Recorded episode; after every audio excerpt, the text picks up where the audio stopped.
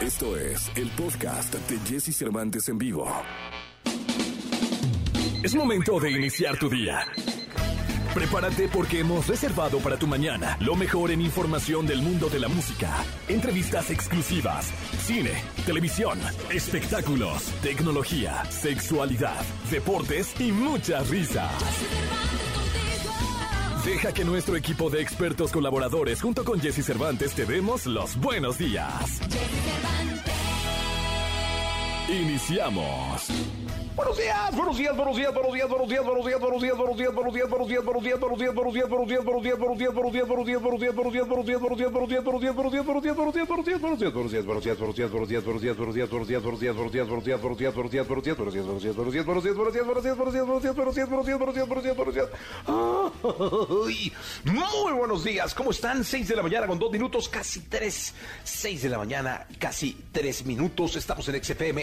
la estación naranja.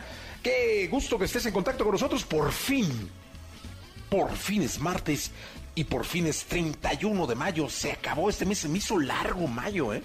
La verdad no sé por qué, pero este mes número 5 es que tiene 31 días, yo creo, ¿no?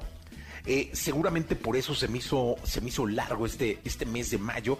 Yo espero que a pesar de que a ti se te hubiera hecho corto o largo, hubiera sido un buen mes para ti.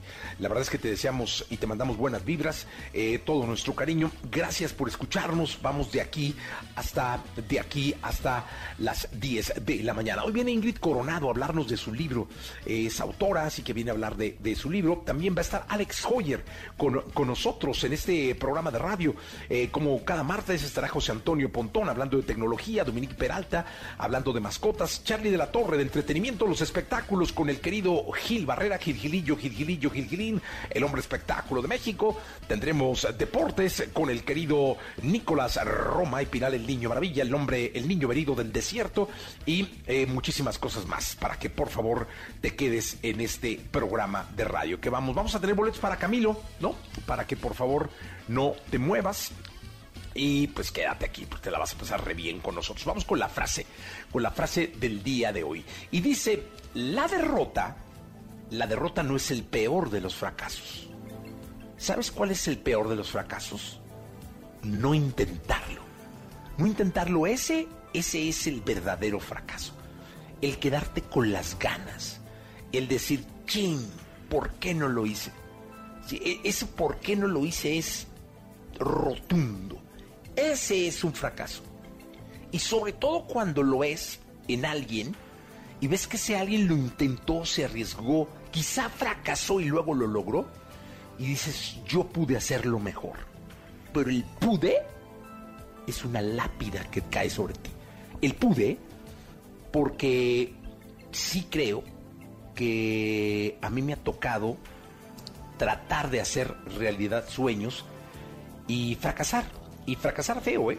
La verdad es que de hecho una de las cosas por las que estoy muy agradecido con la compañía para la cual trabajo es que me ha dejado fracasar y me ha dejado levantarme. ¿Y quieren saber algo? Lo más lindo de todo es que han tenido la confianza de que cada fracaso sea una enseñanza para intentarlo de nuevo. Porque así como hemos intentado cosas, cómo hemos intentado cosas y cómo no nos han salido y cómo las mejoramos y cómo nos salen y cómo, cómo el soñar eh, te lleva a intentar, siempre preparándose. Pero sí, sí soy un convencido que esta frase de George Edward Woodbury es impresionante. La derrota no es el peor de los fracasos, no intentarlo. Ese es el verdadero fracaso. Así que con esto iniciamos nuestro programa del día de hoy. Lo mejor de los deportes con Nicolás Romay. Nicolás Romay. Con Jesse Cervantes en vivo. Señoras, señores, el niño venido del desierto, el catarí, el dojano. Nicolás Roma y Piral, el niño maravilla. ¿Cómo estamos, Jesús? Bien, Nicolache, ¿tú? Bien, muy bien. ¿Qué le pusieron a tu café? Mira, eh, fíjate en el, en el Starbucks. Atlas bicampeón. Eh, mira. ¿Pero lo pidieron así o...? No, no, Joss llegó y este dijo un- uno para Jesse y ahí lo, lo pusieron. Ah, dijeron Atlas bicampeón. Sí. Traes gorrita del Atlas porque... Del zorro. ¿Y cuándo te vas a pintar? Me preguntó Manuel que cómo te pintabas el pelo. ¿Quién es Manuel? Manuel López San Martín. Ah, ¿él qué hace? Él da las noticias Ah, de órale. una a tres. ¿En dónde? Aquí en el 102. Ah, aquí en la radio. Al ladito, al ladito. Te lo hacen- en la cabina de acá. Te lo has encontrado seguido, ¿no? ¿Yo? Sí. Ah. Y lo saludas. Ah, ¿es uno flaco? De pa- sí. Moreno él. Este, sí. ¿Jiménez? Mucho- mucha gel. Mucho, mucha gel se pone. Mucho gel. Mucho gel. Ah, como Johnny Bravo, ¿no? Sí, sí, ah, sí, sí, claro, Sí, claro. ¿Ya sabes quién es? Ah, como que me acuerdo. Le va que de. Caxa. Ah, mira. Sí, él me preguntó, me dijo, oye, ¿ya se pintó el pelo? Es que, ¿sabes? Te voy a expl- explicar qué pasa con el Sí. pelo. A mí y a la gente. A la gente, sí, al público, sí, tienes Sí, razón. Tienes razón, ¿eh? Nunca, nunca me imaginé que hubiera tantos, una gama tan grande de rojos. Ok.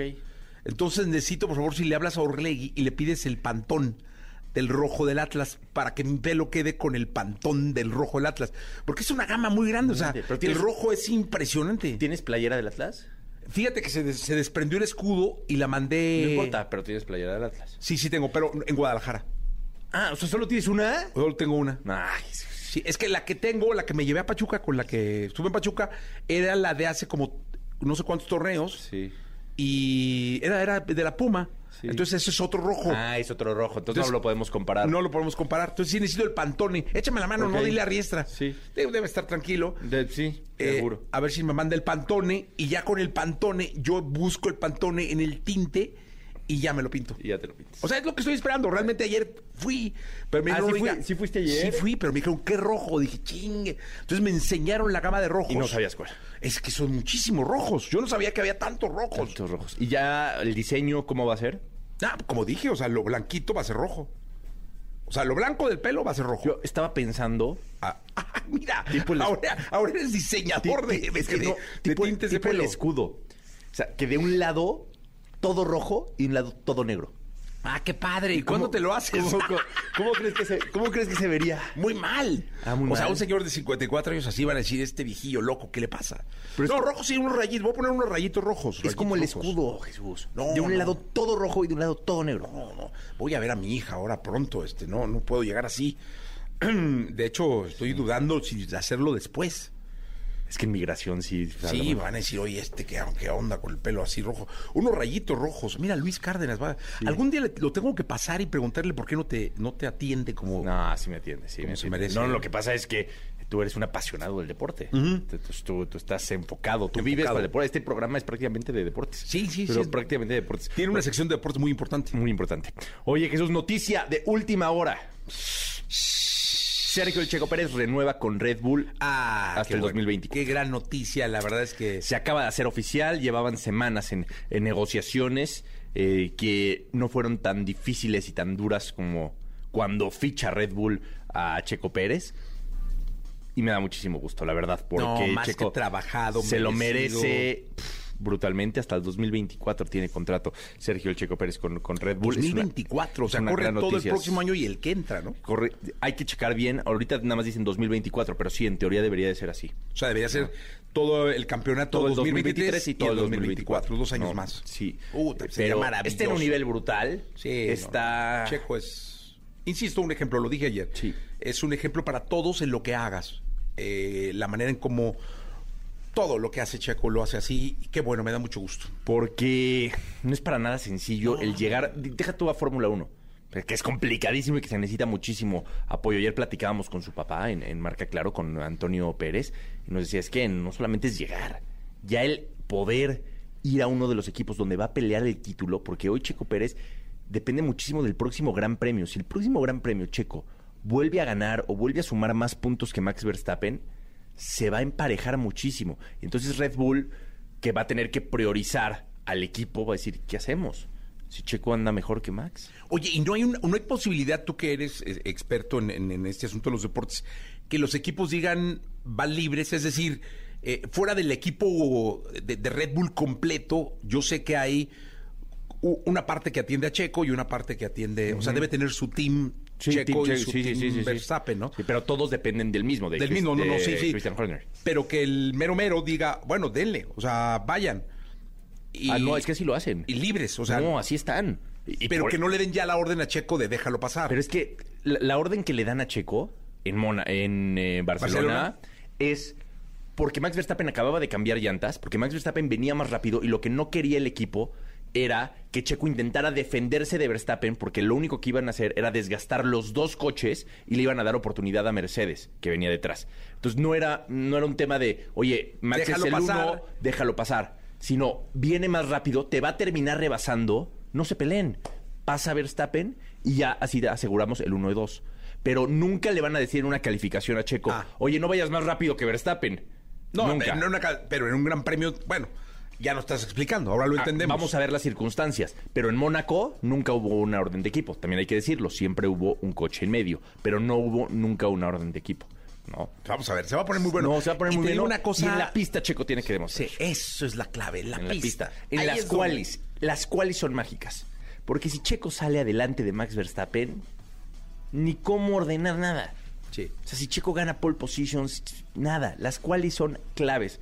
Oye, ahí te Checo. encargo aquí el hervidero que va a ser el premio de México. No, ¿verdad? brutal, Con brutal. Checo como llega va a ser un hervidero. Mira, este fin de semana no hay, pero el de Azerbaiyán, que le viene muy bien a Checo, es el 11 de, el 12 de junio. Ok.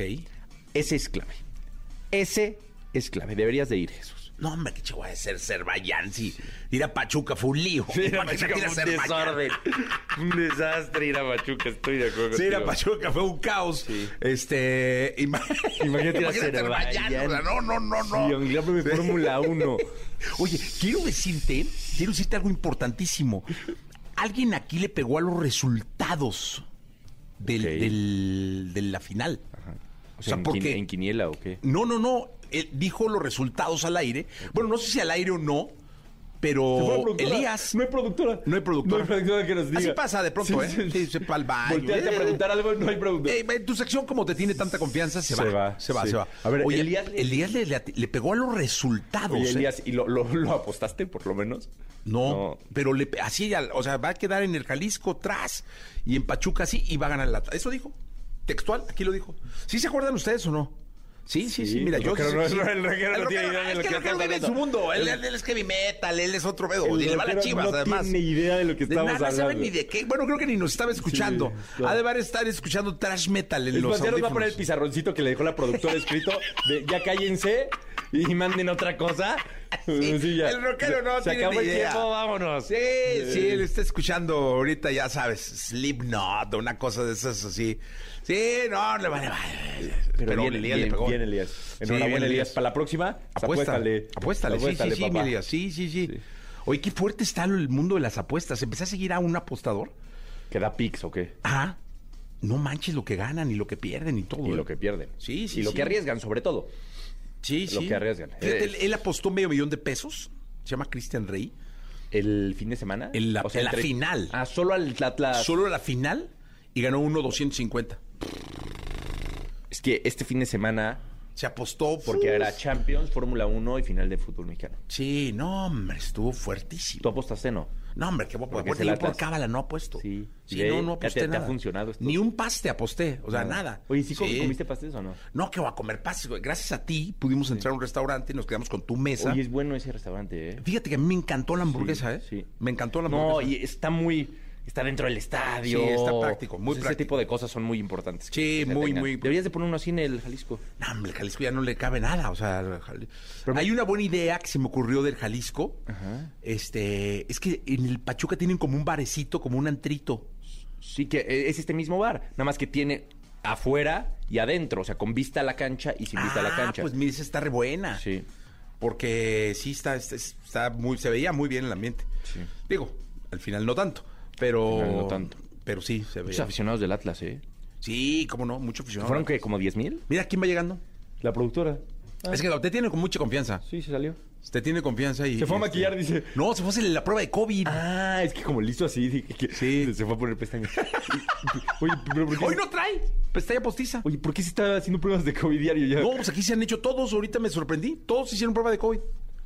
Oye, ah, vamos a hablar en la segunda de... ¿Del COVID? De, de la selección. Ah, casos de COVID de la selección. Bueno, gracias, Nicolache. Gracias a ti. Dura mucho tu sección, caray. Pues es que era hasta que llegara la productora. Ah, Como que nos dijo... Alarguen. ah, ¿Así? En lo que me meten el Entreténganme. hisopo. Sí.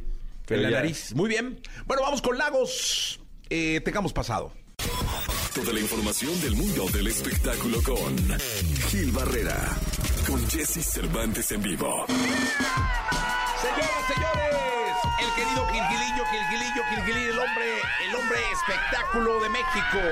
Así que, mi querido Gilgilillo, ¿cómo estás? Y Jessy, ¿cómo estás? Buenos días, buenos días a todos. Oye, pues este, pues todavía, todavía sigues aventando el confeti de la felicidad, mi querido Jesse, con ese triunfo del Atlas. Yo No, ayer dije, no lo voy a felicitar porque hasta que él lo abrace, diga, Ay, "Chingas, es Gilillo, ocho". ¿qué te digo? Todavía estamos todavía traes ahí. crudos. Traes tu, para, obviamente, pues, quien no nos puede ver, vienes con una gorra, Del Atlas. tu vaso del Starbike dice Atlas bicampeón. Oye, de verdad, déjame. No, hombre, qué detallazo. Ese tienes que guardarlo, mi Jessy, pone una fecha Es que, ahí. ¿sabes qué? Creo que esa fue Jos, ¿va? Fuiste tú, ¿no? Sí, sí. Sí. fue, pero qué buen detalle. Qué buen gracias, detalle, Jos. mira, nada más. Sí, qué bonito. enséñales a los del Starbucks cómo se hacen las cosas, por favor. ahí lo, vas a, lo van a ver en sus redes. Y mientras tanto te platico de Andrea Legarreta. Fíjate que desde hace ¿Qué varios pasó? Fíjate que este ayer eh, salió a comentar a varios medios de comunicación que desde hace algunos años trae una, una demanda en contra de la revista TV Notas. Ok. Porque pues aparentemente publicaron una, una fotografía en donde ella pudiera estar jugueteando con uno de los eh, colaboradores que tiene en, en este en estos gimnasios. Es que tiene una cadena de gimnasios ahí, Ah, sí, ahí sí, con sí. Pico, con Eric, que les va muy bien, por cierto. Y bueno, pues en, el- en este medio de comunicación tuvieron como el mal tino de, de jugar y degradar pues la integridad de Andrea Legarreta, ¿no? Básicamente, que es pues, una práctica común, desafortunadamente, de algunos medios de comunicación. Esto fue lo que dijo. Ah, este, bueno, lo que dijo fue, pero básicamente eso, que había ganado una demanda, que estaba contenta, que, que pues estaba muy eh, satisfecha con, con esta situación. Y bueno, pues, mira, así lo dijo. A venga. Demanda después de tres años Ah, ok. con la revista TV Notas. Solamente para que lo sepan, ahí lo dejo sobre la mesa, que eso es mucho más importante. Y es una demanda en donde más allá de, al final tiene que ver conmigo, pero sí creo que es en pro de muchas mujeres. Y que al final entiendan estos medios que precisamente hablando, dicen que estamos bromeando, pero al final entre broma y broma de pronto sale un encabezado que no es el correcto o sale alguna situación falsa y que entiendan que por mucho que seas una mujer del medio, no puedes ensuciar eh, su dignidad, su reputación, eh, a su familia, su estabilidad emocional, su estabilidad laboral a través de información falsa y, que no es comprobable. O sea, hacen, ellos eh, han tenido una insistencia en diferentes momentos con mucha gente del medio, en donde incluso hasta manipulan.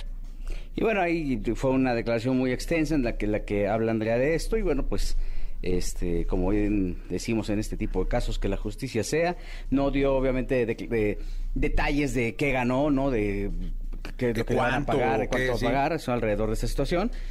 Pero pues hoy por hoy ya Andrea es una eh, de las estrellas o otra artista más que pues eh, tiene se va a los tribunales y bueno pues eh, tiene una resolución a su favor, ¿no? Mira, este, pues que la justicia sea siempre. Sí, sí, sí. Mi querido Gilgilillo. Fíjate que casualmente el viernes, la semana pasada, también jueves, viernes, Laura, Bo- eh, esta demanda que tiene Gabriel Soto, eh, Irina Baeva en contra de Laura Bozo, también este, ya eh, empezó a dar resultados y ya un juez condenó a Laura Bozo a pagar los gastos y costes de o costas de este de, de- de esta demanda que tiene Gabriel e e Irina en contra de ella, o sea, es decir, ya ya- ya está ya se había notificado que Laura había perdido y ahora tiene que pagar.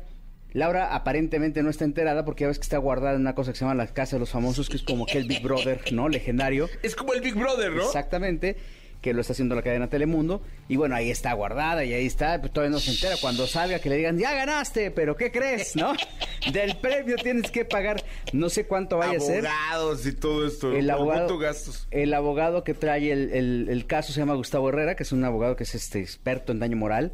Este, es prácticamente es un, un abogado que tiene 40 años y este, trabajando el tema del daño moral. Es un cuate que está sumamente enterado, investigado todas las legislaciones por daño moral que hay en todo el mundo, porque además cuando platicas con él siempre te encuentras un libro de es que en, en, en- en- en España ya se ya se actualizó la ley, es que en Chile no, o sea, está empapadísimo del tema. Claro. Y bueno, pues ahora pues básicamente este también Laura Bozo va a tener que entrarle con su cuerno por esta situación. ¿Qué fue lo que hizo Laura Bozo? Pues en un espacio en televisión eh, habló de eh, particularmente de la relación de Irina Baeva y de Gabriel Soto, tachando de lo peor a Irina, haciendo unos señalamientos verdaderamente grotescos y lamentables. Y luego, cuando iba el, el curso de la demanda, no hay que olvidar que ella tenía una orden de aprehensión por eh, tener un pendiente ahí con el SAT. Este, no se presentó a la audiencia y obviamente esto complicó más la situación y evidentemente trajo este como resultado que pues este perdiera, ¿no? Casi casi pierde por default y bueno, pues hoy por hoy tiene que pagar, no sabemos también más o menos los costes, pero creo que es más de medio millón de pesos que tiene que pagar por esa situación. déjame acomodo, qué dolor. Entonces, bueno. Ay. Complejo, pero pues mira, hay que atenderla. Si se hacen un ruido ahí de repente, oye, ya te notificaron, oye, ya te hay que ir a darse una vueltecita porque luego esas cosas crecen y a veces no hay, eh, no hay control. Ahora, como medio, pues estás obligado a publicar la verdad siempre. ¿Para qué le pones más, no? Sí, totalmente. Gil Gilillo, te escuchamos en la segunda, ¿te parece? Mi Jessy, muy buenos días a todos. Buenos días, 7 de la mañana, 31 minutos. 7 de la mañana ya con 31 minutos. Vamos a ir a un corte comercial. Es martes, último día del mes. La escena, musical, el entretenimiento, noticias, noticias, sus protagonistas. Lo tenemos con Charlie de la Torre en Jesse Cervantes en vivo. 9 de la mañana con dos minutos, 9 de la mañana con dos minutos. Gracias por estar en contacto con nosotros, mi querido Charlie de la Torre. ¿Cómo estás? Qué gusto saludarte. Igualmente mi bicampeón. Eso, muchas este, gracias. Oye, vaya que lo está diciendo un chiva, ¿eh? Sabes que soy chiva de corazón, pero, pero me encanta ver a mis amigos atlistas así como, así como han vibrado los, los últimos dos campeonatos, mi querido. Oye, no, y precisamente hacer, hacer una aclaración, ¿eh? El, todos los hijos de Charles le van a lata, estos ahí andaba en la final, ya me dijeron. Ah, Así es, hasta mi hija ya me la torcieron, mi Jessy, el galán. Pero bueno. ¡Papel! No hay, no hay mal que por bien no venga. Oye, justamente el tema de hoy tiene que ver con eh, un detalle que tuve la oportunidad de vivir en el estadio y que ha generado un cierto nivel de polémica. Eh, para entrar al Estadio Jalisco, entiendo que es al Estadio de Santos, al Jalisco y al de Tampico, que es Grupo Orlegui, te piden un Fan ID. Es decir, eh, este Fan ID eh, se generó después de la cantidad de problemas de violencia que hubo en el fútbol y que generó muchísimos detalles que pusieron en tela de juicio a tanto a las porras como a las barras, como a, ciertos aficionados que iban no pretendiendo divertirse, sino alcoholizándose y demás, ¿no? Entonces, ¿qué haces con el Fan ID? Tienes que entrar a una aplicación, subes una identificación oficial por los dos lados. Este, a la, hora de, que, creo que se está, señora productora, creo que se está cortando, dice Charlie de la Torre. Él ya se me frició. Charlie, ¿me escuchas? No, pues no, no escucho. Pero yo les cuento. Eh, lo que regresa o algo, les decía que eh, este asunto es. Eh, pones una identificación oficial por los dos lados, te identificas, es decir, lo que haces es pues pones tu nombre, pones un correo, te mandan al correo la confirmación, en el correo automáticamente te tomas una foto y luego comparan la foto con la de la credencial que subiste y te dan tu fan ID. Cuando llegas al estadio y entras, te toman la foto y la comparan con la del fan ID. Eso permite que quien esté ahí esté localizado. Lógicamente, hay mucha polémica porque ellos tienen ya tus datos, es decir, tienen los datos de tu identificación. Yo puse la licencia y en la licencia por seguridad no viene mi, domicilio, por ejemplo, ¿no? Pero viene la firma, viene todo, ¿no? Porque así lo, lo piden ellos. Si estás entregando tus datos, tú como aficionado lo haces, uno, porque te da la seguridad de que vas a estar tranquilo. Dos, ¿no? porque si no, no entras. Es decir, si no tienes el Fan ID, no entras al partido. Entonces sí es como... pero sí creo que es un requisito que va a tener que pasar o que va a tener que ser de cara a un control sanitario, de cara a un control eh, estadístico, de cara a un control de seguridad. Y créeme que es un tema que podríamos incluso tratar con Pontón. Hay muchísimas eh, agencias o muchas empresas que tienen tus datos. Es decir, tienen más datos tuyos de los que tú puedes llegar a creer. ¿Por qué? Porque se los has dado a Facebook, se los has dado a YouTube, se los has dado, bueno, Instagram, que es lo mismo que Facebook, pero son redes distintas, pero de la misma empresa. Pero al final del día, si has compartido tus datos, Google sabes dónde, sabe dónde estás, sabe qué quieres, dónde consumes, Amazon los tiene. Entonces, yo creo que de cara a, la seguridad que puedas llegar a sentir en un espectáculo, de cara a la seguridad que te puede dar comprar un boleto y que sepas que no te van a vender uno falso, eh, es algo que tiene que empezar a pasar. En el fútbol, según nos dijo Nico, esto va a pasar en todos los estadios. Eh, y un poco el, el dato es si va a llegar a pasar en recintos como el Auditorio Nacional, como el Palacio de los Deportes, eh, si va a tener que pasar con Ticketmaster, por ejemplo, cuando te vendan un boleto con alguna otra boletera. Yo no sé si esta pueda llegar a ser un futuro de- del- entretenimiento, pero es algo que, que, puede llegar a pasar. No sé qué opines al respecto, mi querido Charlie. Pues no está. Eh, Nos bueno, pues no, no, no lo conseguimos, eh, pero yo creo que es algo que, que- pueda llegar a pasar. Entonces, eh, sí es eh, importante que reflexionemos al respecto. Son eh, las nueve de la mañana con seis minutos y yo creo que es que por seguridad, en algún momento dado, es algo que nos tiene que llevar a generar un hábito o una costumbre, ¿no? créeme que esto del Fan ID, que después puede llegar a ser un Concert ID o algo así, puede llevar a pasar muchas cosas. 9 con 7 minutos, regresando Alex Hoyer. Porque la vida junto a ellos es más entretenida. Sus cuidados, sus secretos, sus cualidades y todo lo que nos interesa saber de nuestras mascotas lo tenemos con Dominique Peralta en Jesse Cervantes en vivo. 8 de la mañana, 8 de la mañana con 29 minutos. Oye, te, te acaban de dar una juzgada y ni cuenta te diste. ¿Qué? ¿Qué? ¿Por qué? Ni cuenta te diste. ¿Eres tan noble? Cla- que ni no, es que no, y ya Quiero acabo decirle de- al público- Acabo de cachar que era para mí. Era para ti.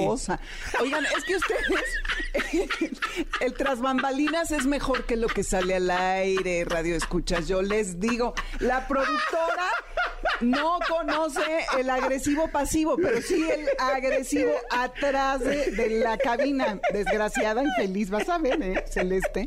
Híjole. Es que el público- dijo Dominique, yo entendí, no sé qué no entiende de, de tecnología.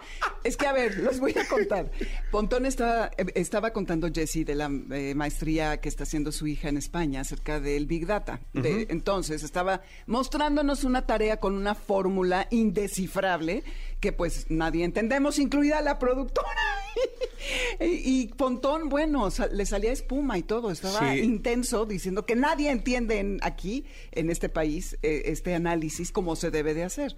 Y en eso Celeste interviene diciendo que... O sea, no sabía de qué, de a qué se refería No. Pontón. Asumió que Pontón estaba explicándole de tecnología a Dominique. Este. Y, y sale el comentario por el tollback y dice: Ya sé, es que Dominique no entiende. Es que no oí mi nombre. Pobre de mí, estoy dormida todavía. Vas a ver. Y tú sí, ven a explicar la fórmula ahorita. Pontón, regrésate donde estés. Oye, ¿y si le tienes a la tecnología? Claro que no. Por supuesto que no. Unas cosas. Entonces tiene razón la productora. Una parte, una parte. Tiene pero razón. no ¿Eres todo. señora de Facebook? No, ¿qué te pasa? No, Me no, choca. pregunté, No, no le entiendo. O sea, es una cosa. Ni al Facebook. No, cálmate, ¿eh? Twitter O sea, y e Instagram. A no, ver. Facebook, a ver. Facebook, Ah, eres señora de Instagram. señora de Instagram y de Twitter, pero a ver. A ver, en si, a ver, ¿podemos seguir a Dominique en Instagram, por favor? Sí, eh, la ¿Tienes tu celular? no. Aquí está. A ver, métete a tu Instagram. Ahí va. Ahí va. No, no, no, no, es que yo quiero, quiero ver una cosa. ¿Quieres ver una cosa? ¿Quieres Sí. ver? A ver, está Dominique Peralta, a toda la gente de la radio Ok, buscando. Ya para que te buscando. tardes tanto buscando no, Instagram. es que cabrón, estaba o sea, en la cuenta de Amores de Garra porque Ah, subí un perfecto. video ahorita de aquí, de la Ah, cabina, ya, de pero la ¿por qué la subes a. Amores de Garra y no al tuyo? También lo subí en el mío, pero a ver, vamos a ver, mira, dando. aquí la clave siempre es picarle a la lupa, esta lupa chiquita que está aquí, Ajá. porque ahí nos dice el algoritmo en donde navegas. Ah, ok, ok. Puedo, puedo... Pues dale, dale, dale. A ver, vamos a ver. Yo veo puros perritos, recetas. Pues uno que otro vato, ¿eh? Sí. Mira, A ver. un vato ahí tatuado, semidesnudo. Ah, se me... Muchas viejitas. Viejitas. Mira esto. Dominique Peralta. Oye, Pero ¿qué- eso es de Food Network, supongo, de la co- esta de cocina. Sí, no, muchas, muchas recetas de cocina. Oye, muchas. ahora me metí Y uno la- que otro perrito, ¿eh? Tampoco Perrito. navegas muchos No. perros, o sea. No, sí, unos Dominique, que otros. ¿no? y ahora vi lo del pelo chino, una cosa que es como una secta que te haces tratamientos para el pelo chino. Cuéntame. No, bueno. Es que tú eres china, china, Yo china. soy ¿verdad? china, pero tengo el pelo muy delgado. Ay, sí, ¿qué creen, muchachos? Bueno, No, no, les- no, es que eres china. O sea, la gente que no La te conoce. nos va a regañar, No ¿eh? importa. Eh, eres china, china. Soy china, china, y entonces hay todo un movimiento ahorita que inventó una mujer americana que tienes que usar productos que no tienen parabenos, ni alcohol, ni sulfatos, no sé qué tanto. Y entonces te haces todo un programa durante la semana y te tienes que poner los productos para, para que el- los chinos se, se marquen bien e hidrates el pelo y siempre estén eh, bien. Entonces, eh, hay, hazte cuenta, hay términos para cómo te pones el producto. Cuando te pones el producto es con praying hands, las manos que rezan, entonces es así, las juntas y hacia abajo. Y luego el shmush o no sé qué, que te haces así con, ay, no, no, te Oye, tienes que tardar tres horas. Se ve que tienes un chorro de tiempo. No. ¿qué tiempo? ¿Por qué crees que luego no hago Incluso nada? hasta para leer. O sea, no. No. Ya, nos está viendo. Sí, ya, ya, ya, Vamos a hablar de la cola Eh, de los perros. Es que el, el término, ¿quién inventó ese, ese título? Dice, ¿para qué le sirve la cola a los perros? Yo, pues nacen, yo. nacen con cola. Sí, claro. O sea, no es de que le sirva o no, así nace, ¿no? Sí, yo sé. O sea, vemos quienes, por ejemplo, yo no tengo pompas, pero nací con alguito. De- claro, Todos no. nacemos con algas. Ah, Ellos nacen con cola. Nacen con su cola. ¿Sabes que es una extensión de su columna vertebral? Ah. Entonces, cortarles la cola es una crueldad horrible porque aparte duele. Imagínate lo que dolería que te cortaran. Oye, ¿y ¿sabes que se las cortan a veces así, verdad? Sí. O sea, sí, no les sí. ponen anestesia ni nada. O sea, no, no, mole, no, porque creen como que no. Sí, ¿no? Sí, no, habrá quien lo hace, no, normalmente los veterinarios, por supuesto, que, le- que hacen, este, que le ponen anestesia. Hoy en día es mal visto, no está prohibido, pero sí ya casi las personas procuran no cortarle la cola a los perros, porque es un miembro muy importante de su cuerpo. Les sirve para el movimiento, porque cuando van corriendo, ellos, eh, para cambiar de dirección, las patas de adelante van en la dirección nueva, las de atrás van en la que venían y la cola se mueve hacia donde van para ayudarlos a que a agilizar todo el proceso. Le sirve, porque aparte es un contrapeso, le sirve también como balance porque eh, cuando ellos están caminando, por ejemplo, escalando unas rocas o, eh, o en una barda, la cola los equilibra y si ellos voltean la cabeza para un lado, la cola la ponen hacia el otro y entonces así es como se equilibran. También les sirve como medio de comunicación, no solo con nosotros, a nosotros nos gustaría pensar que la tienen solamente para movernos la colita y eh, mostrarnos su emoción al O vernos. sea, no hay que cortarle la cola a los perros. No, de preferencia no, son modas por estética. Y esas modas por estética eh, cambian completamente a los perros y arruinan a las razas. ¿De veras? A los pastores alemán los han hecho que más bajitos, porque el pastor americano y todo eso ha derivado en, en displasia de cadera y modificaciones genéticas que hacen para que se vean bonitos. Por ejemplo, el belga malinois, que siempre te digo que es el que me encanta, que es bastante feo, pero a mí me fascina. Es el perro policía que ves en todos lados, ya sabes, este que es como cafecito. En la casa teníamos un boxer eh, hace muchos años, muchos años. El mayor, me acuerdo que se llamaba. Le puso mi, mi mamá así por David Reynoso. Ándale. Porque ajá. se parecía en la cara, según ella, a David Reynoso. Entonces le puso el mayor. Y le cortaron la cola. Yo me acuerdo que era un pedacillo de cola Sí. ahí. Pero yo no tuve la culpa. o sea, No, no, era claro la que no. costumbre de esa Es que época. en esa época hay muchas cosas que no sabíamos ni nos poníamos a pensar. Sí, claro. La verdad, por eso se hacía. Ahora que hay más conciencia, la gente trata de. O sea, de no hay que cortarle la cola a No los hay que cortarles la, la cola. Y también. ¿Sirve para el equilibrio entonces? Para el equilibrio, para el movimiento. Por ejemplo, según la raza, los perros que corren mucho, los galgos, los whippets, los greyhounds, cuando van a toda velocidad, la cola, cuando quieren cambiar de dirección, les ayuda a girar o a moverse en la dirección a la que van. Los perros del norte, como el husky, el, el, el samoyedo, estos que son como muy peludos donde hay mucho frío, usan su cola para taparse la nariz en ciertos momentos cuando hace mucho frío. Y los perros de agua, como el pool, el cobrador del labrador y este todo el, el- ¿cómo se llama? El perro de agua, el portugués, el español, el americano, usan como timón, como que su colita, la, la cola como que da vueltas así para que se impulsen y naden más rápido. Entonces, todo en la fisonomía de estos animales tiene una razón de ser. Y los, eh, los cachorritos empiezan a mover la cola cuando tienen entre 30 y 50 días, que es cuando eh, empiezan a socializar con sus hermanitos y es así como se empiezan a comunicar. Entonces es un, una pieza valiosa de su cuerpo, hay que respetarla muchachos, no se la corten y aprecien el valor porque es algo importante para ellos. Hay que cuidar la cola de los... de los- No, no, sí, Sí. es cierto. Fíjate que yo, hablando del equilibrio, eh, no sé por qué me acordé, un amigo de la secundaria perdió el dedo gordo del pie. Ay, ajá. Y yo no sabía lo importante que es para el equilibrio el dedo gordo del pie.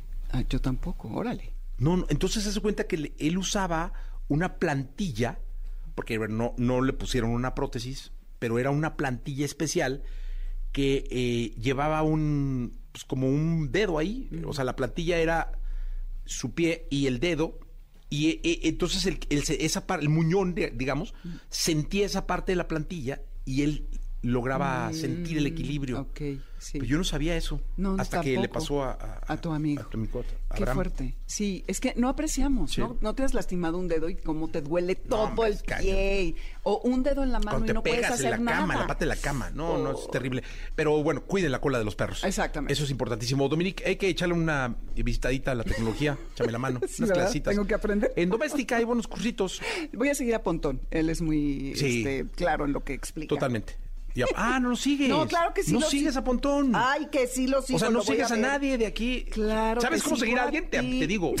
Digo, no, no vaya a ser. O sea, Ah, No vaya a ser, ¿verdad? ¿Qué te- le buscas el, el- el perfil y le pones ahí seguir. Le pongo seguir. No, claro que sí, por supuesto. no vais a sí. bloquear a Pontón, lo vais a tener no, bloqueado. ¿cómo crees? Mira aquí, lo sigo, por supuesto, ahí está.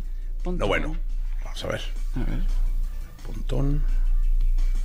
Sí, sí, lo sigue. Ah, ¿verdad? A ti también, y a Exa y a la productora Muy y bien, todo. muy bien, Dominica. Ay, qué bonita niña.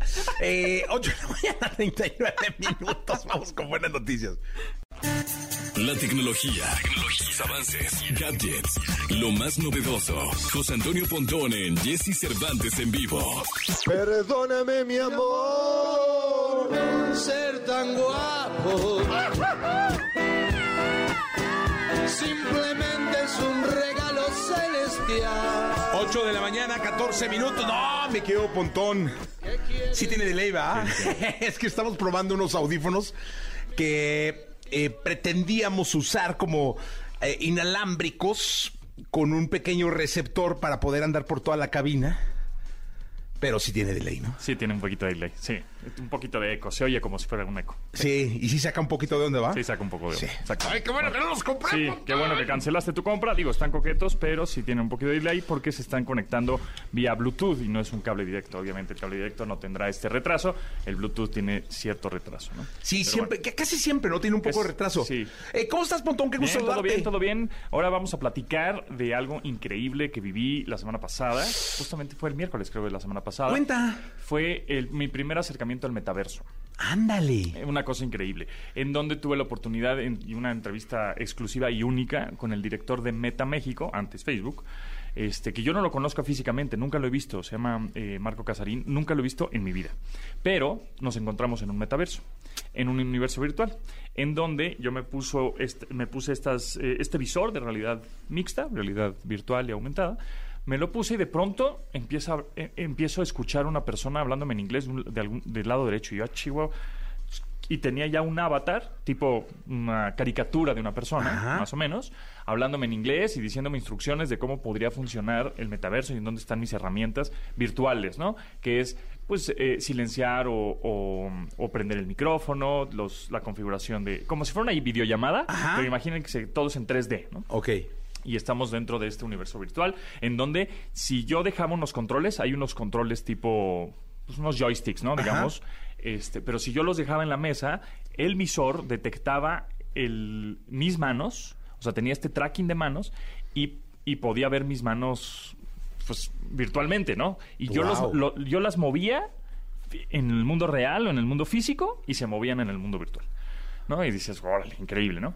Entonces ya me enseñaron un poco a, a cómo, digamos, mover los settings, configuración de, de la videollamada virtual. Y ahí de pronto me aparece en una silla, porque era como una mesa grande, semicírculo, estábamos en una playa, en una terraza tipo griega ahí en la playa, ¿no? Una cosa muy rara, este, muy padre, y sí te sientes como hasta la vez y dices, ay, qué frescura, ¿no? O sea, qué, qué padre me veo aquí. Entonces, se, de pronto aparece otro personaje de en una silla del lado izquierdo y es el director de Meta México. Hola, ¿cómo estás? Y me empieza a hablar, en- obviamente, con su voz, es así, original, porque evidentemente el visor tiene micrófonos y entonces escucho esa voz, esa voz sí está saliendo de manera, digamos, real, ¿no? A través de estos micrófonos y de Tú la estabas voz- en tu casa. Sí, yo estaba en la oficina de Meta y él estaba en su casa. ok, ¿no? ok. O sea, estábamos en, en diferentes puntos de, de- de la ciudad, digámoslo así. Entonces, este, y empezamos a, a platicar, y yo estaba platicando con un avatar, y él, ¿no? Este, algo impresionante, en donde... Tú tenías un avatar, es decir, Sí, sí, sí. él veía un avatar que era Pontón. Exacto. Entonces, Ah, este, mira, ahí estoy viendo, sí, sí. Eh, Son- Oye, tu avatar está muy feo, tú eres mucho más bonito que el avatar, o sea, bueno, podríamos- es que Pontón es un hombre bello y el, el avatar está feyón, o sea, el avatar es un avatar convencional. Diles Pues- a estos cuates de meta que tengan mucha más atención al hacer un avatar tuyo, que me cabrón. pongan más detalle. Sí, creo que es un no, poquito- no, no, o sea, ¿cómo? O sea, es un poquito... Pontón, no dejes que em, pase eso. Caricaturizado de alguna manera ahorita. Obviamente, conforme va a, pasar, va a pasar el tiempo, pues lo va a ser más detallado. Si son do- dos caricaturas platicando, digamos. Exacto, algo así, ¿no? Este, más adelante será más, más em, detallado y tú puedes personalizar tu avatar. O sea, yo aquí intenté ponerme lo más parecido a mí, pero podrías No te poner- salió. No me salió. Pero podrías ponerte piercings en los, este, en las orejas y en la nariz y pelo rojo, por ejemplo, ¿no? Te podrías poner tu pelo rojo Ah, qué en, el, en el mundo virtual, en el mundo virtual nada más, etcétera, ¿no? Entonces, este, la verdad es que es impresionante y no sé si les ha pasado o ha- han brincado en un tumbling, ¿no? En estos Sí, sí, sí, sí, trampolines. sí. Brincan y cuando ya están en la tierra o en el suelo y brincan otra vez, se siente rarísimo, ¿no? Así como, Ajá, sí, pues, sí, no sí. tengo superpoderes. Bueno, pues así se siente un poco como en el mundo virtual. Estás en, el, mu- en este metaverso y, este, y de pronto, pues ya te quitas el visor y estás en el mundo, o sea, en, esta, en una mesa En una normal. mesa convencional, sí. Y digo, ay, ¿dónde estaba, no? Como- ¿Cuánto tiempo falta para que eso sea una realidad entre todos? Tres años. Tres Ah, bueno, entre, entre todos. Entre todos, dos- porque 2030. ¿cuánto cuesta un visor? Sí. Ah, eso es muy importante. La interoperabilidad es lo que le preguntaba justamente al director. Le dije, bueno, a ver, ¿quién, tiene, ¿quién podrá tener acceso a este metaverso? O sea, porque ahorita el visor cuesta 10 mil pesos, ¿no? O sea, no manches. 12. Sí. Entonces, este, me dijo, mira, depende del dispositivo, es, va a depender la experiencia que vas a tener en el metaverso. Todos a, van a poder entrar, solo que con diferentes experiencias. Si tú tienes un visor, bueno, vas a tener una experiencia inmersiva, pero puedes eh, acceder a él a través de la aplicación de tu teléfono, a través del navegador de tu computadora. Entonces, va a haber diferentes formas. Por ejemplo, ayer, bueno, más bien, la semana pasada que tuve esta oportunidad de ver al metaverso, me- me- meterme en este mundo virtual, eh, yo podía ver a esta persona en 3D, ¿no? Su caricatura. Pero también, o su avatar. Pero también hubo una persona que se conectó en una videollamada tradicional en video. Y yo la estaba viendo. Entonces estábamos combinando el mundo 2D con el mundo 3D, con el mundo avatar. Entonces es una combinación entre todos. No sé si ya vieron la película de Chip and Dale, que está ahí ahorita en plataforma, que está buenísima, es la nueva. Justamente tiene esa, ese, ese multiverso, ¿no? En donde Chip está eh, dibujado en manera 2D, ¿no? O dibujo tradicional, digamos así. Dale es un 3D y están conviviendo en un mundo live action, en un mundo físico como el nuestro, ¿no? Es un tipo Roger Rabbit. Wow. Así va a ser. Todos van a convivir, entonces tú te vas a O encontrar... sea, yo puedo entrar al metaverso Sí. desde mi laptop, Ajá. desde mi tablet, desde mi celular Exacto. Android. eh, y, te, y te van a ver a ti como, o físicamente eres, ¿no? Como una videollamada, como un video. Ah, ajá. Pero tú vas a convivir con personas que Con están... un en- avatar. Con un avatar, exactamente. Ah, mira, eso está padre. No hay... Entonces eso ya puede pasar. Sí, ya está pasando. Entonces, yo creo que en unos tres, do- dos, tres años vamos a estar viviendo eso. Y ya para el 2030, que los dispositivos y las gafas de realidades mixtas sean más pequeñas y más baratas, pues todos vamos a convivir en un mundo 3D virtual. O sea, 2030 es cinco años. Sí, pues, No, ocho, no, ocho años. ocho años. Ocho años, perdón, se me fue el avión Siete años cuentas. y medio. Sí, exactamente. Para ser más exactos. Este, va a estar muy cañón. Imagínate que hace 15 años, este, pues salió el primer iPhone. Hace 15 años. Dices, ah, bueno. ¿Cómo, cómo ha avanzado la tecnología en 15 años? Imagínate de hoy en 15. No. de hoy en 15 años va a ser esto una locura. Entonces, definitivamente viene el metaverso. Y también el 6 de junio, que es la próxima semana, eh, Apple eh, va seguramente a anunciar y presentar algunas cosas relacionadas con esto en el WWDC, World, Worldwide Developers Conference, que es una conferencia para desarrolladores en donde hay actualizaciones de software de Apple. Entonces yo creo que también van a ir por ahí, ¿no? O sea, todo va para el metaverso. Todo va para metaverso, bueno. exactamente, así es. Y me imagino que las empresas van a girar muchísimo para allá, ¿no? Totalmente. Entonces este programa de radio va a estar, la gente va a poder acceder a él a través del metaverso, por ejemplo. Y entonces va, te va a ver a ti como un avatar, como una tipo caricatura de Jesse Cervantes, ahí va a estar y la gente va a estar en vivo, vas a tener público en vivo, entre comillas, Ajá. porque van a estar un público en vivo de manera virtual. Y Está eso va a pasar. Eso va a pasar en tres años. ¿eh? Oye, y te quiero comentar algo que leí en, en Reforma, en portafolio de Reforma del día de hoy, dice a todo oído. Dice que el internauta mexicano consume en promedio 2.4 contenidos diarios de audio digital y que la música sigue siendo la reina Claro. de, de- de este contenido, ¿no? Fíjate, eh, por contenido, el 92% de la gente que escucha audio en Internet, bueno, en, en streaming, Ajá. más bien, es música. Ok. El 43% es podcast, ¿eh? Está muy bien. ¿En Está México? muy bien, Está en muy México, solo en México. Súper bien. El 32% radio en vivo Está bien también. Muy Ahí- bien ahí- también. Ahí, ahí la llevas, sí, sí. y el 10% en asistentes de voz. Entonces, ¿qué es lo que tenemos que hacer eh, en radio? Pues tenemos que combinarnos Sí. hacia, ¿no? Hacia- Está muy fuerte el streaming, de- o sea, el radio en vivo. Claro. Mucha gente está escuchando en streaming el radio. Exactamente, eso es lo que hay que hacer y justamente herramientas como Twitter Spaces, este, eh, o YouTube, o Twitch, o Facebook, o todas estas, pues obviamente hay que eh, pasar o, o- o- o teletransportar el radio a estas plataformas. Sí, totalmente. Así es. Eh, Pontón, gracias. Vamos Gracias con Babasónicos, una buena canción. Bye, bye. Lo mejor de los deportes con Nicolás Romay. Nicolás Romay. Con Jesse Cervantes en vivo. Bien, llegó el momento de la segunda de deportes del día de hoy. El querido Nicolás Romay Pilar, el niño maravilla. Mi querido niño, ¿qué nos cuentas? Oye, Jesús, preocupación en la selección mexicana de fútbol por casos positivos de COVID. Eh, un fútbol, ayer sacan un comunicado, un futbolista y tres miembros del staff salen eh, positivos de, de COVID-19. Complicado porque esta es la concentración más importante que va a tener Gerardo el Tata Martino de cara al Mundial.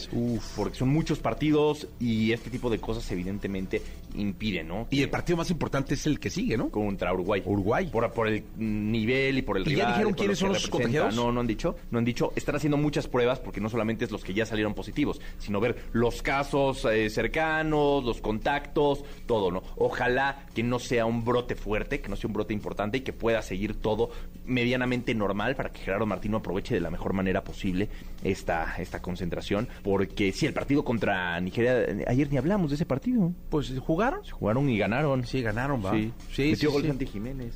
Ah, sí, no, sí. Sí, sí.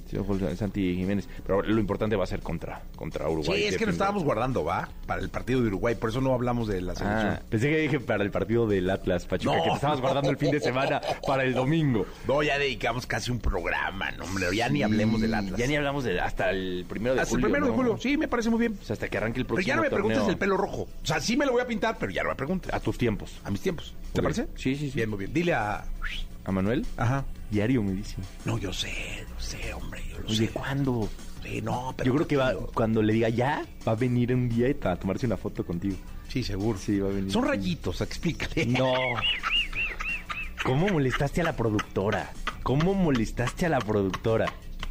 No, no Pero mira, ella se pintó el pelo de azul y ni el azul ni fue campeón. Pero entonces, por eso, porque ¿qué? se lo O sea, pintó mal. No te, Se lo pintó no mal. te vaya a caer la maldición. No, mejor no me lo pinto. No, esa es peor maldición. Píntatelo bien y ya. Sí, ¿verdad? Va, Eso voy a otro- hacer. otros 70 años, Jesús. No, hombre, no, hombre. Ya, Ya, me ya- muero. ya no llegas. No llego. No, y mi nieta le va León, entonces me vale más. ¿Le valió? Sí, le va León. Sí, sí, ya me vale más. La verdad, entonces, pues casos de COVID de la selección. sí, cámbiame. Cambiamos de tema. Despedimos el programa, se quedan con Jordi Rosado. Eh, el queridísimo Jordi El Rosado. queridísimo Jordi, Jordi Rosado. Se queda con Manolito, que ayer como festejó conmigo, ¿eh? ¿Ah, sí? Sí, empático. sí. Tú burlándote de tu Atlante y el empático contigo, ¿no? Manolito festejó a lo grande. Para que veas. Este, bueno, ¿algo Oye, más? Me, me confirman dos años más, dos años más Checo Pérez. O sea, sí hasta el 2024, pero son dos temporadas más. O sea, digamos 2023 y 2024. Correcto, o sea, va a correr dos temporadas más, lo cual es una fantástica noticia. Gran noticia. Porque estás hablando ya de que no va a estar bajo la lupa en la próxima temporada. Eso es muy bueno. Buenísimo. Mi querido Nicolache, mi querido Romay, mi querido Pinal, muchas gracias. Gracias a ti, Jesús. Toda la información del mundo del espectáculo con Gil Barrera, con Jesse Cervantes en vivo. Bien, llegó el momento de la segunda, la segunda de espectáculos con el querido Gilgilillo, Gilgilillo, Gilgilín, el hombre espectáculo de México. Mi querido Gilgilillo, todavía, ay, sigo sin digerir la feria que debe Laura Bozo. Eh, sí, oye, eh, platicamos en el primer segmento que tiene que pagar más de medio millón de pesos a- por los gastos y costas o costes del juicio que perdió contra Gabriel Soto e Irina Baeva. Ya no hay manera de impugnarlo, pero pues mira. Oye, mientras tú estabas previo al festejo del Atlas, Sí, señor. Ay, Dios mío, qué. Atlas, felicidades a todos los atlistas. Muchas gracias, Fíjate que yo mi primer, el primer juego que yo vi fue un América Atlas. Ay, es el primer juego de, por cierto, el 2 de julio, en el, en el arranque del nuevo torneo, que es un torneo corto, porque tiene que terminar en octubre por el Mundial. eh, es 2 de julio en el Estadio Azteca, América Atlas. Fíjate, yo ese fue el primer juego que vi en el Estadio Azteca, en 82, creo, o en 80, hace miles de años. Ya llovió poquillo. Y entonces este iba con un queridísimo amigo, Víctor Macías, locutor, no sé si, si, está- si sigue activo, este estuvo en Radio Variedad, estuvo en Radio Centro mucho tiempo. Y entonces amablemente me dijo, te voy a llevar al estadio para que veas lo que se siente. A partir de ahí le empecé a ir al América. Entonces, este, pues ahí Y no. Atlas, Gil, Sí, fíjate el fíjate. detalle. Pero Qué fíjate- falto de tacto de tu parte. Pero este, lo más curioso es que eh, este, pues ahí íbamos bien contentos, compré mi banderota del América y todo ese rollo, y nos sentamos en la porra del Atlas, Jessy. Entonces, que fue un empate, me parece, uno a uno. Y cuando metió el gol el América, pues no, la bandera nos sirvió justamente para taparnos porque nos llovió de todo. de todo, sí. Pero Así bueno. llueve, Gilillo. Mien- sí, claro, mientras estabas tú ahí, yo estaba con la banda MS. ¿Dónde? En la Arena Ciudad de México. Ay, ¿cómo les fue? No sabes qué conciertazo, mi. ¿A poco? Yo no sé si fue eso o las dos botellas de whisky que me empiné ese día. Porque, ah, qué cosa. Pues es la combinación, Gilillo. No, hombre, ahí bailando el mechón, este, y con todas las canciones, y ahí estuvo, cantaban con mariachi, porque van a dar ahí una sorpresa a sus a sus seguidores. Ok. Eh, seguramente en cualquier momento estarán lanzando un sencillo con mariachi que les, les va muy bien. Ahí estaba el querido Alan, el querido Walo, que Walo se hizo eh, bypass gástrico. No, hombre, ahorita ya es este. Bien bamellín el vato, ¿eh? Es Johnny Bravo. ¿Te acuerdas? Sí, galanazo, sí, ¿no? y antes era Mister Increíble, ¿no? no, hombre, se ve súper bien. La verdad es que este, un show maravilloso, la gente feliz. Pues además salieron a las 2 de la mañana y no se vaciaba ese lugar, mi Jessy. O sea, terminaron tardísimo. No sé a qué horas, pero sí ya era muy tarde. O sea, ya no había transporte de regreso y la gente estaba feliz. Y ahí- Tú has de haber salido a las 2 de la mañana. yo salí como a las 3, yo creo, mi Jessy, porque Ay, después ya pasamos a saludarlos al, al, Al camerino. al camerino y este... No, hombre, pero pues todos bien contentos, ¿no? Y estaba el, el buen Edén Muñoz, que fue el abridor, es el como el, pues el telonero, ¿no? Chale. Exactamente. Taca, taca, taca, taca, taca. Ahí la lleva. Y ¿sabes qué? Que lo más curioso es que ahí viene una agrupación muy exitosa que se llama Calibre 50, ¿no? Sí, señor. Y entonces le va muy bien y ella era, una- era la estrella. Ahora es al revés, o sea, ahora es el que tiene que calentar al, al- al público. Y el reto es muy grande, porque si hay- tiene que echarse unas tres cucharaditas de humildad para salir y todavía cuando la gente le estaba pidiendo otra, pues, se acercaba y les decía, una más, ¿se puede? y entonces decían, sí, mano, dale, ¿no? Pero este está pasando un proceso bien complicado porque pues son de estos este, momentos de Ubicatex que te manda la vida y que te dice, órale, mi Sí. chavo, Échale. a cambiar y a reconstruir. Sí. Este, vale mucho la pena verlos. Ellos, aparte de estar haciendo ya este festivales, eh, te que comentamos en este espacio que van a estar en la, van a estar haciendo la NASCAR y van a estar haciendo este tipo de eventos porque están abriéndose los eventos deportivos a invitar a cantantes estrellas latinas para que justamente este pues llegue toda la toda- todos los paisanos y abarroten esos recintos porque ya con la con la capacidad con los eh, con el público que tienen ahorita pues no les basta ahora quieren mucho más y están usando pues eh, atractivos como la banda MS a quien insisto le fue muy bien el fin de semana en la eh, ahí en este En la arena CDMX. CDMX Pues muy bien, mi querido Gilgilillo, lo escuchamos mañana. mi Jessy muy buenos días a todos Buenos días, vamos con música. Soy Loy Aitana, se llama Mon Amor. La entrevista con Jesse Cervantes en vivo. Alex Hoyer, cantante, músico y productor mexicano. A su corta edad, se ha convertido en una de las promesas juveniles más importantes del momento, pues su disciplina y su ímpetu han demostrado que su talento ha llegado para quedarse y seguir cosechando grandes éxitos. Ella es grosera y siempre busca la manera aquí con Jesse Cervantes, Cenexa llega Alex Hoyer para presentarnos su más reciente sencillo. Estamos en 9 de la mañana con 23 minutos, 9 de la mañana con 23 minutos. Gracias por estar con nosotros. Alex Hoyer, ¿cómo estás? Jessy, bien, feliz de verte, de saludarte después de un ratote. Oye, fíjate que me acordaba muchísimo y le quiero platicar al público que prueba, a mí me ha pasado, me ha pasado un par de ocasiones donde me invitan eh, a ver artistas en ciernes, es decir, artistas que van creciendo y voy. Tú eres testigo que voy, porque Sí, lo que sí, voy a platicar es que eh, recuerdo muy bien hace años que me invitaron a ver ensayar a un chico que quería ser cantante eh, en un estudio de danza en Monterrey. Uy, no. No me acordaba en lo absoluto. En una colonia de Monterrey, ahí no me acuerdo ni qué En una- colonia. en- sí, es cierto, claro, claro. Eh, Estaba ensayando yo para un video o algo así. Algo así. Estabas en un estudio de danza. Y ahí nos conocimos. Y ahí nos conocimos. Yo llegué al ensayo a verte. Sí. Este. Te hicieron que hicieras un par de canciones ahí bailando y Me viste, cantando. sí, Yo te sí, vi, sí, te di un par de consejos que ni me acuerdo qué eran, ni si les hiciste caso o no.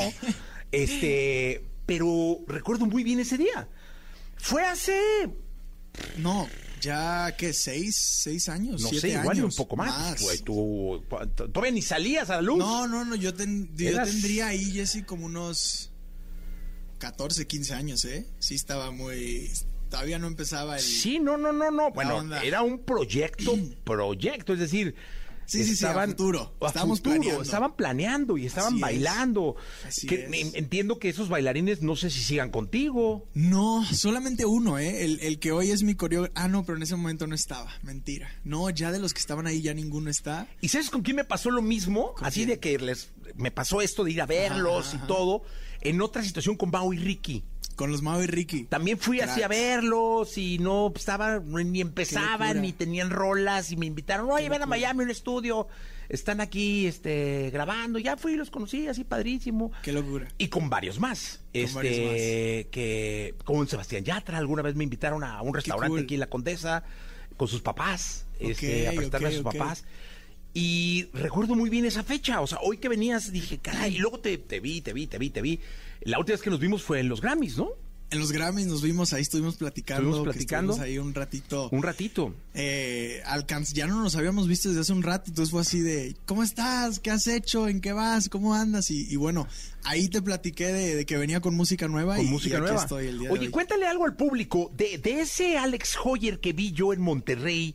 eh, En una colonia de cuyo nombre no quiero acordarme, porque ni tú te acuerdas. No, no, no, Este, a este Alex Hoyer de hoy, eh, ¿qué ha pasado? Cuéntale a- al, público de la radio. Bueno, ¿qué ha pasado? Han pasado muchas cosas. Eh, obviamente he crecido muchísimo en todos los aspectos, como persona, como artista. Eh, he tenido procesos buenos, he tenido procesos también malos.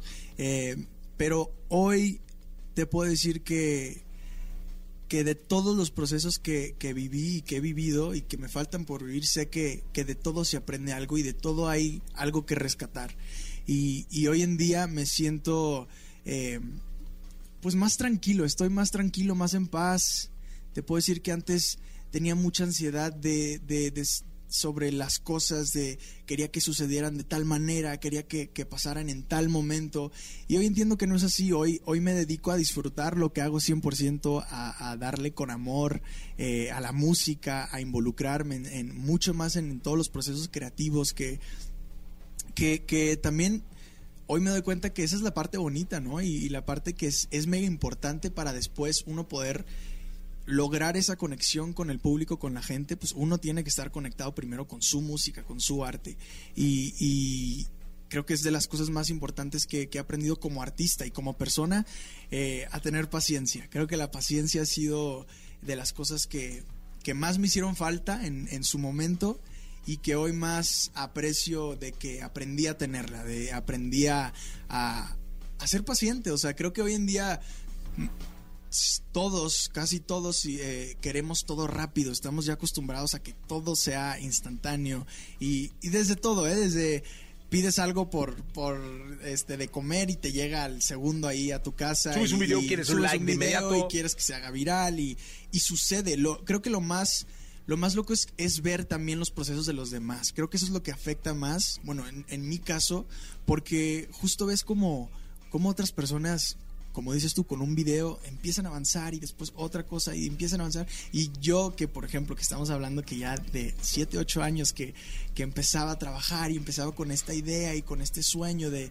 de dedicarme a la música, pues mi proceso ha sido muy distinto. Estuve en la tele, salí de ahí, después tuve un proceso obviamente de encontrarme como artista. Yo estaba muy chico, no sabía qué quería hacer exactamente, tenía ideas de, de cómo quería sonar. Obviamente te- todos tenemos nuestros artistas que idolatramos desde niños. quién, con- eh?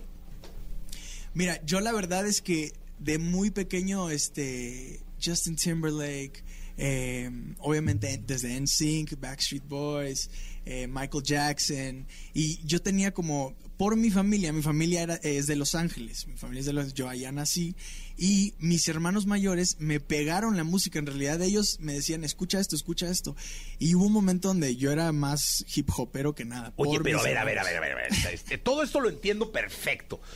Pero, ¿y tu papá?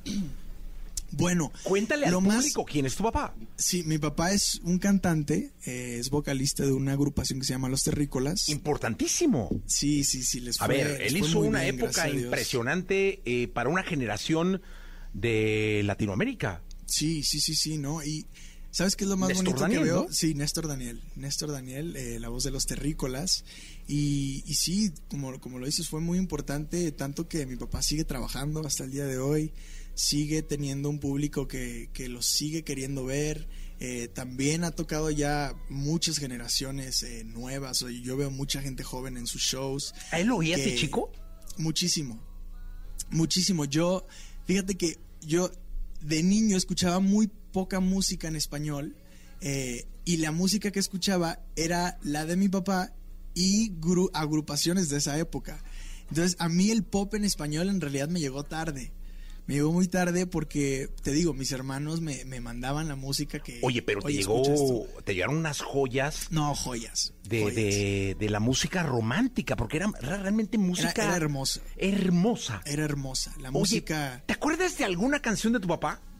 Sí, no, pues de todas, me sé, me De sé to- todas. Qué lindo eso, ¿eh? Fíjate qué gran Todas. respuesta, de todas. De todas. Mira, sé que nuestro querido amigo guitarrista eh, ni siquiera no, no tenía como muy claro. No tiene, no tiene claro, le digo, oye, una de los terrícolas y, y no sabía de qué estaba hablando. Sí. Muy fan, sí, fan. Es que llego, eh, vamos a, ¿le puedo platicar a la gente la Sí, anécdota? sí, sí, por favor. Llego a la cabina y le dice su manager, Pepe, eh, oye, una de los terrícolas.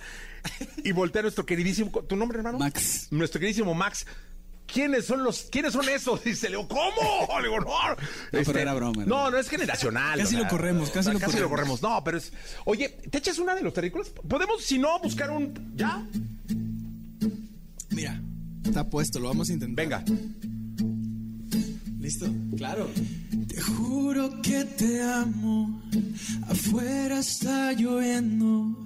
Por dentro estoy temblando. Porque tú te. Ay, muy bien. Que ya me iré.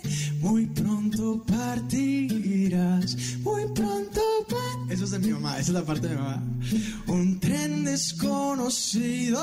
Pronto tomarás. Vamos con el coro. Dice.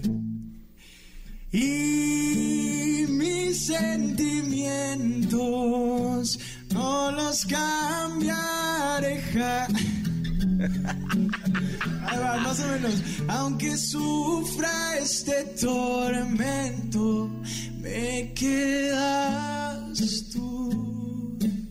Más o menos, más o menos. No, bien, bien, Te bien. juro que te amo, una de. No, De muchas que, que- una de muchísimas que, que, que marcaron.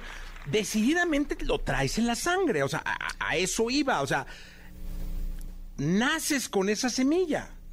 Pues Tu madre, tu pues no padre, sé, o, o sea, sea- no, ojo, no con la semilla de ese ritmo y de ese género, pero No, de no, no. cantar, de los escenarios, de la música. Pues sí, o sea, sabes que a mí me, me, me tardé en, en como en querer explorar este mundo de la música, más allá de que lo tuve cerca desde muy niño, eh, como que de cierto modo sí le tenía un repele, ¿eh? o sea, como que yo decía, yo no quiero, y mi hermana mayor, eh, ella sí, siempre desde niña, yo la veía que quería y bailaba y la llevaban a audicionar y la llevaban a esto, y yo no, yo quería hacer... ¿Y ahora dónde está tu hermana mayor?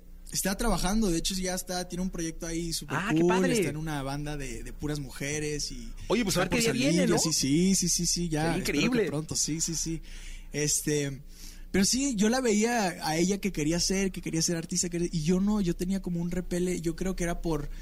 También en muchas ocasiones mis papás estaban lejos, no estaban en casa y, y creo que yo de eso de niño como que le tenían cierto feeling ahí a, a eso, porque yo veía el, el tiempo que, que les quitaba de su familia por el trabajo, por las giras, por los shows.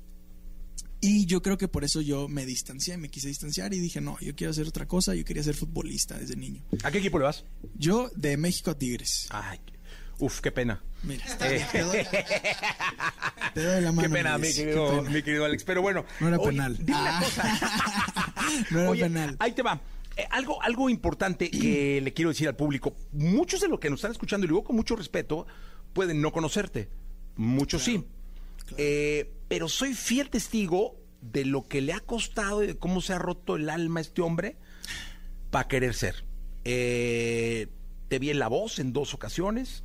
Eh, una no se voltearon. No, no se voltearon. Una se voltearon. Eh, hace unos días estaba Julián Álvarez aquí Qué chido. y estábamos hablando de Pancho Barraza y de él, del significado que tiene estar banqueado un tiempo. Esa situación te forja como ser humano, como persona. Tú debes venir con otros bríos hoy, eh, mi querido Alex. Sí, pero yo creo que en, en esos momentos, en esos eh, en esas transiciones, yo creo que son transiciones, así lo viví yo, eh, porque yo lo aproveché muchísimo. Y si ese tiempo que estuve pues acomodando mi alrededor, acomodando mi equipo, acomodando para que todo, todo fluyera y todo se sienta en una energía buena eh, para mí en lo personal y para también para el proyecto en general. eh, aproveché muchísimo el tiempo, empecé a producir, empecé a componer más, me empecé a meter, eh, le dediqué tiempo a otras cosas del, del arte que por ahí en el, en el rush y en el, en el afán de, de- de estar sacando música y ser artista, pues no te da tiempo porque estás solamente pensando en qué rola voy a sacar, qué, ahora qué voy a hacer, qué voy a hacer, qué voy a hacer. Y, y ese tiempo, obviamente la pandemia pues ayudó un poco, ¿no? A, a- un poco mucho. A que pasara. A que pasara, que pasara ese, ese, ese descanso. Pero, pero sí, lo aproveché y, me sirvió muchísimo, me sirvió muchísimo. Eh, y hoy en día me siento, te digo, me siento en paz con, con lo que estoy haciendo y hoy lo disfruto más que nunca. Hoy ya no me preocupo eh, tanto de los números, tanto de, de- de- de redes, tanto de, todo esto, porque eh, para mí el crear arte y compartirlo con la gente y que la gente de regreso me dé comentarios como que lo pusieron de buena, le, le puso de buena mi canción, este, se identificó, se conectó, eh, vibró con esa canción, para mí ya es, es, es todo eso. Te vibro maravillosamente bien y créanme al público que nos está escuchando, está enfrente de mí una gran estrella. Gracias, Luis. Este, ¿qué escuchamos? Ahora sí, Pues, ya, que no sea nada ¿cantamos? terrícolas, si no, mi compadre, este... No, ya lo agarramos en Negro. curva. No, Nos no, agarra- Jalo, jalo, jalo. Bueno, les voy a cantar eh, Faithful, que es eh, una canción que la verdad es que me gusta muchísimo y pues nada, espero que les guste. Esto dice así. Me hace sentir que puedo ser faithful. Solo para ti me entrego completo. All my pleasures activate when you pray for me. Get that die. I'm grateful. Me hace sentir que puedo ser. Nunca pensé que podía pasar. Enamorarme sin pensar. Y esto que siento por ti no es normal. No puedo más. Mi corazón no es solución. Pregunto, tú te robas todo mi amor. Libertad quería tener. Pero contigo ya no sé qué hacer. Creo que cambié. Oh no, no. Me hace sentir que puedo ser faithful. Ya, solo para ti me entrego completo. Pleasures activate when you pay for me. Quédate ahí. I'm grateful, hey. Me hace sentir que puedo ser faithful. Oh, solo para ti me entrego completo. All my pleasures activate when you pray for me. Quédate ahí. Yeah, I'm grateful. Me hace sentir que puedo ser. Fueron tus ojos y tu mirar. Yo solo quiero verte a ti. Y sabes bien que no podré escapar nunca más. Oh no, yeah. Me hace sentir que puedo ser faithful. eh. Solo para ti me entrego completo. All my pleasures activate when you pray for me. Quédate ahí. I'm grateful. Me hace sentir que puedo ser faithful. Yeah, solo para ti me entrego completo. All my pleasures activate when you pray for me. Quédate ahí. Yeah, I'm grateful. Hace sentir que puedo ser faithful. Alex Hoyer con nosotros, 9 de la mañana, 40 minutos. Mira, de Los Cabos, de Guadalajara, de Monterrey, de Texcoco, de Puebla, de Chiapas. Eh, Alex, por ti le echo ganas a la vida. Ah, Ah, qué- muy bien, muy qué bien. compromiso, ¿no? Que te digan eso. No, no, no, qué lindo, qué lindo. Sabes que el apoyo de, de lo bonito también es crecer con, con público, es súper loco. Yo hace poco eh, tuve una convivencia después de mucho tiempo con, con el team y con el club de fans y así. Y ver a, a- así a niñas que yo veía así súper chiquitas, ya grandes, yendo a la universidad, es una locura. Y, y el amor y la lealtad que, que, que me tienen es increíble. Yo eso lo, lo aprecio y lo agradezco con todo, todo el corazón. de ¿Y tú por qué le echas ganas a la vida? ¿Yo por qué le echo ganas a ¿Por la quién? vida? ¿Por quién? Sí, es que ya te digo, por ti le echo ganas a la vida. ¿Por alguna figura de ídolo? Te digo algo, ¿Sí? eh, de las cosas, Jessy, que más me, me impulsan a mí el día a día es por mis papás. Eh, siempre lo digo porque yo vi, vuelvo a lo mismo, vi todos los sacrificios que, que hacían mis papás para que a mí, para que a mis hermanas no nos faltara nunca nada, para que siempre, oye esto, ahí estaba. Eh, y a la medida que ellos podían, obviamente, pero yo veía el sacrificio desde niño, yo lo entendí de muy pequeño. Entonces, una de las cosas que más me impulsan hoy en día es, es poder, yo sé que no voy a poder, pero de alguna manera regresarles a mis papás, porque jamás va a ser suficiente. O sea, yo, yo me siento en deuda de por vida con ellos. Entonces, eh, sí lo que me impulsa es, es eh, eso, mis papás, mi familia eh, y la gente que amo. Oye, pues aprovechalos, porque luego se le va a uno los papás y ya chingue, ya no, ya no pude, ¿verdad? Fíjate, yo me tuve que llevar al- a, la, a la final una foto de mi papá. Ya no pude ir con él a, a, una final, pero pues andaba en foto ahí, ¿no? Bien. El, el Qué- echándole. Qué bueno que te lo llevaste. Oye, cuéntame una cosa, y ahora háblame de Dementes. Dementes. Dementes es este. ush, bueno. Es una, es una canción muy especial para mí. Es, la verdad es que es la primera canción en la que siento una conexión fuerte, personal. Eh, la escribí después de una vivencia. Habla de las locuras que uno hace por amor. Dementes es una canción que representa eso, ¿no? Como de pronto uno, estando enamorado, pues para mucha gente haces cosas de está loco porque hace eso, está, está demente, ¿no? Llegas a una demencia. Y, y yo la viví, desde, en, algún momento la viví, la sentí, estaba viviendo una relación en ese momento que era a distancia, estábamos separados. Y, y bueno, pues eso, o sea, hice una locura, agarré un avión, me fui hasta el otro lado del mundo, solo para estar un ratito con esa persona, después tenía que regresarme al lugar en donde estaba. eh, y eso me inspiró obviamente después, seis meses después, Jesse, yo estoy en el estudio, estoy con unos amigos, estamos a punto de, empezar la sesión, que de hecho fue improvisada, no, yo no estaba, yo, o sea, yo no estaba planeada esa sesión para ese día. Y, ah, va a haber una sesión, yo estaba con un amigo, no te quieres quedar, creo que no hay artista para la sesión, es con tal productor, con tal. Y yo, pues va, me quedo. Y salió de mentes. ¿De qué hablamos? ¿De qué hablamos? Y me acordé, no, yo pasé por esto, por esto, por esto, por esto. Y ¿Y a dónde fuiste?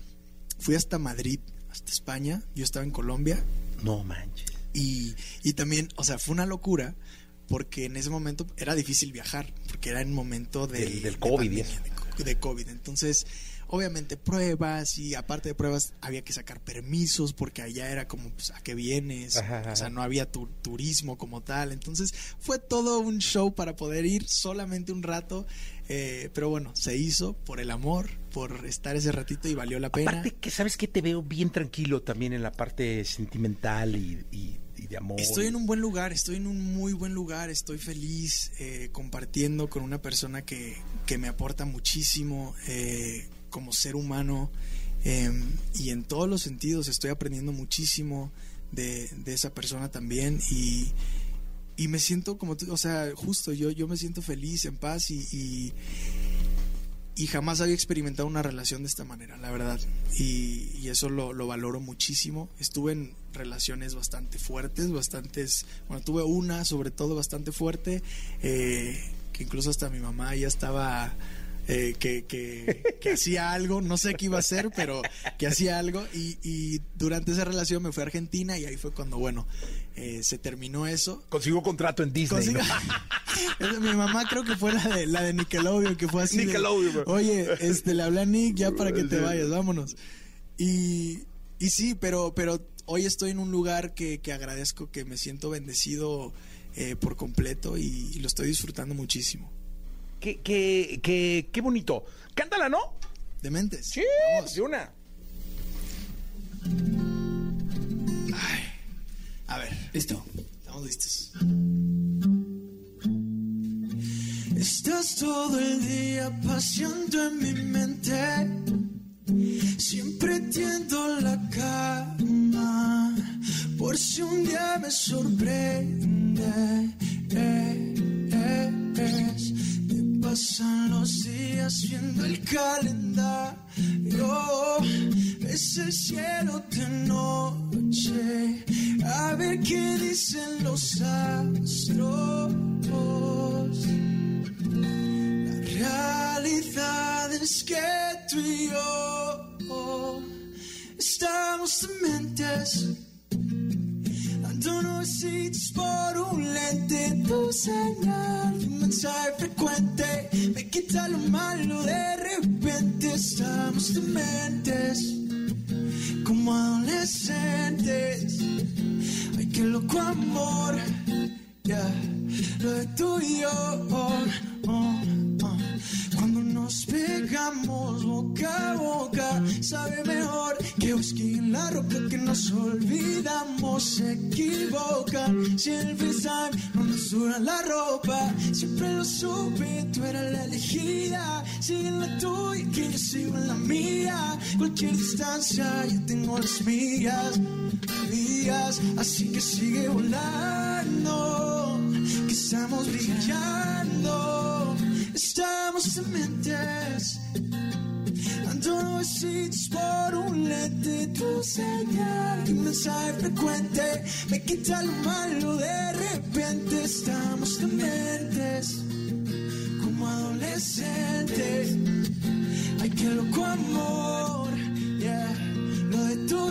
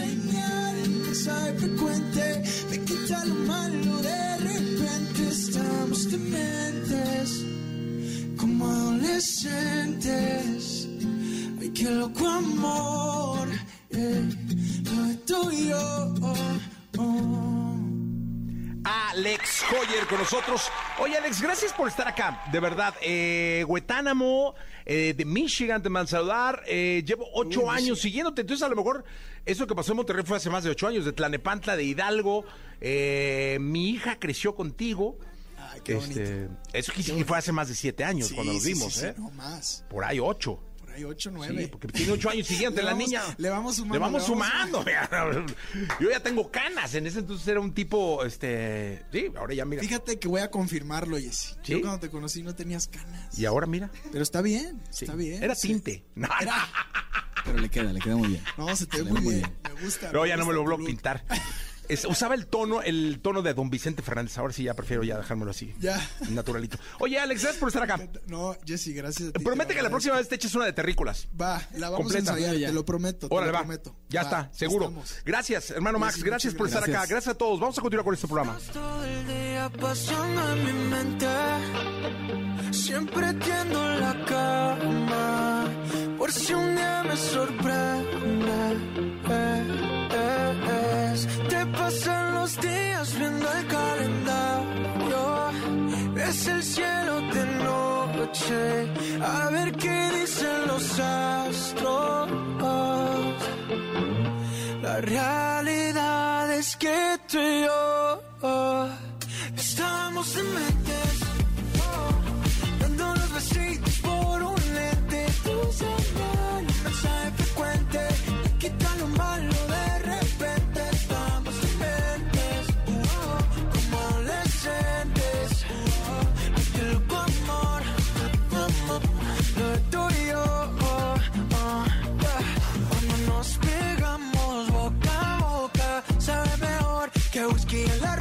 nos olvidamos, se equivoca.